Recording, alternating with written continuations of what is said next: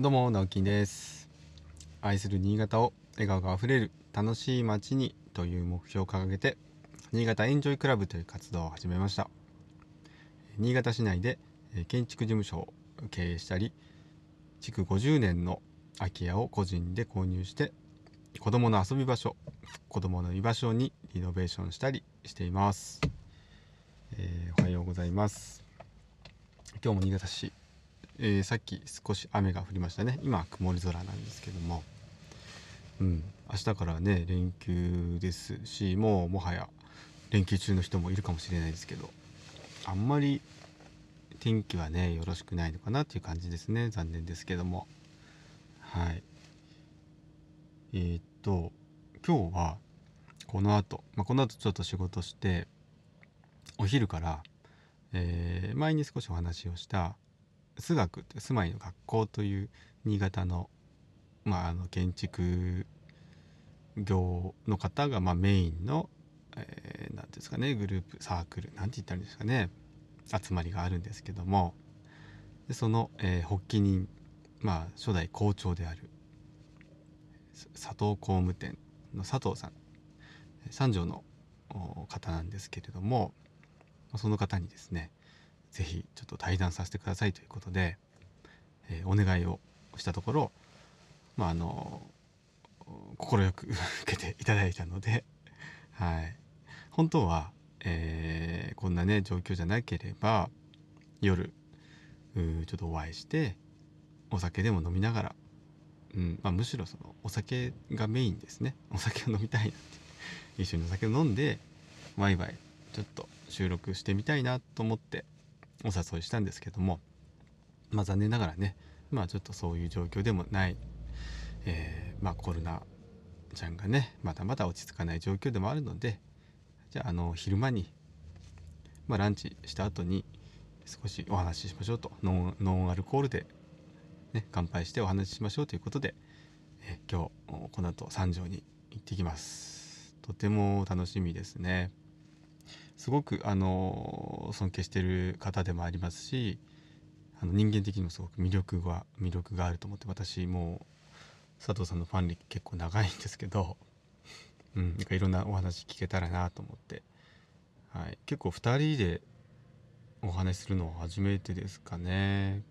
うん、なんであのいろんなこと聞きたいなと思いますしはい、ぜひちょっと楽しみにしていてください。どういった形であの配信するかはまだ決めてないんですけども、もうほとんどノー編集で一気出ししちゃうのか、小分けにして出すのかっていうのは、うん、まあ今日収録してみて考えようかなと思ってます。はい。多分あの相当取れ高はあると思うので 悩むと思うんですけど、はい。えー、ぜひそちらもね、多分多分多分というかまあほぼまあ楽しい収録になるに間違いないので。ご期待くださいっていうところで、えー、今日はですねうんまあ住まいのお話ずっと最近してきたんですけどここに来てですね、えー、皆さんウッドショックという言葉聞きましたかね？ようやく最近ニュースにもなり始めました、えー、このウッドショックっていうことについてお話をしたいんですけどこれ何かっていうと、まあ、輸入建材輸入木材えー、例えばヨーロッパの方とかアメリカのアメリカとか、まあ、中国なんかも含まれるかもしれないんですけど、まあ、とにかく日本に輸入される木材がめちゃくちゃ減ってしまって国内日本国内で完全にその建築資材としての木材がもう足りてないという状況、はい、でこれをまああのオイルショックになぞらえて、まあ、ウッドショックっていうふうに業界内ではまあ呼んでいるんですね。でこれがですね、えー、うっすら気配が見えたのが去年の12月ぐらいからなんだか怪しくなりそうだぞというお話をまあ聞いていました。で実際にこの春になってですねまあ結構毎年あのー、値上がりの季節ではあるんですよね。うん。まあ、メーカー側メーカー側というかその供給側が少し調整をして、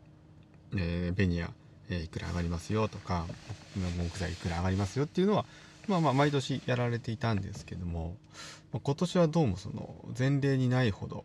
上がってしまっているっていうのもありましてでなんで上がっているかというと数が少ないからなんですよね。でじゃあどのぐらい上がったのかっていうとまああのものによるんですけど上がってるものは、えー、4割増し。はいほとんどもう1.5倍っていうことです。相当上がってるってことですね。でまだ実は落ち着きを見せていないというところで、えー、本当に本当には木材がないんです。で木材って、まあ、それこそ家、ね、木造住宅を作る骨ですから柱梁あとまあ土台とか、まあ、あの間柱とかそういうなんですかね下地を作る材料にも全部使われるんですけど本当にもうもうもう軒並みないですというところでじゃあねあの国内に木材あるんじゃないのっていうふうに思われる方もいると思うんですけど、うん、実はあのそんなに流通はされてないっていうことが現状あったんですよ。国内生産国内消費というのがあまり活発ではなかったあのもちろん地域によって、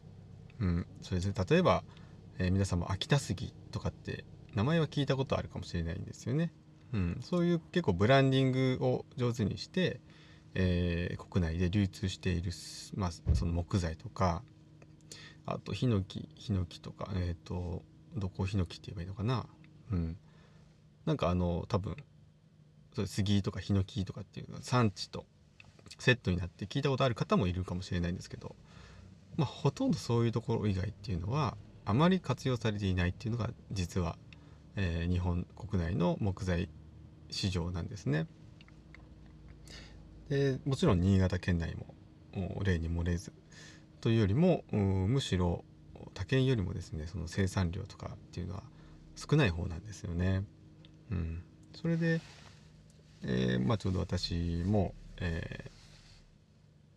ー、地元である魚沼の魚沼杉というものをもうちょっと建材として活用したいなということで、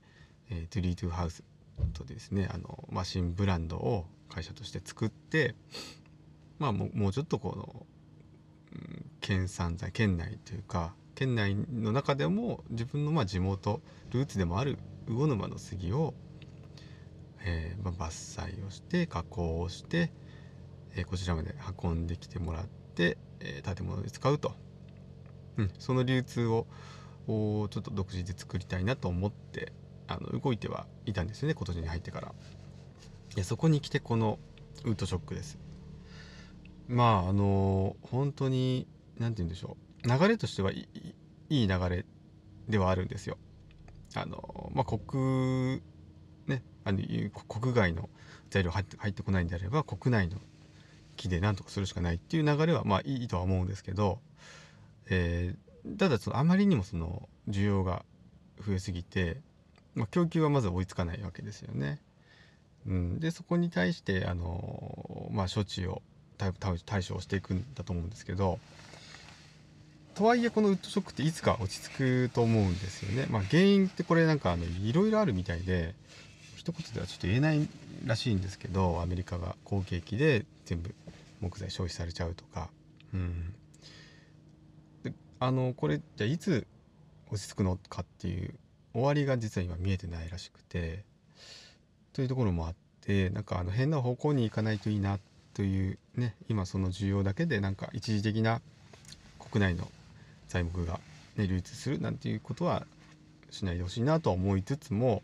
ただやっぱり実際そのお客様ですねあのうちのお客様じゃないんですけど聞いた話によるとやっぱ契約をして土地を買って、えー、でも工事が着工できない、うん、でもあの土地を買うためにはお金がいりますよね。それでもうすでにあの銀行から、まあ、つなぎ融資という形で借りるんですけど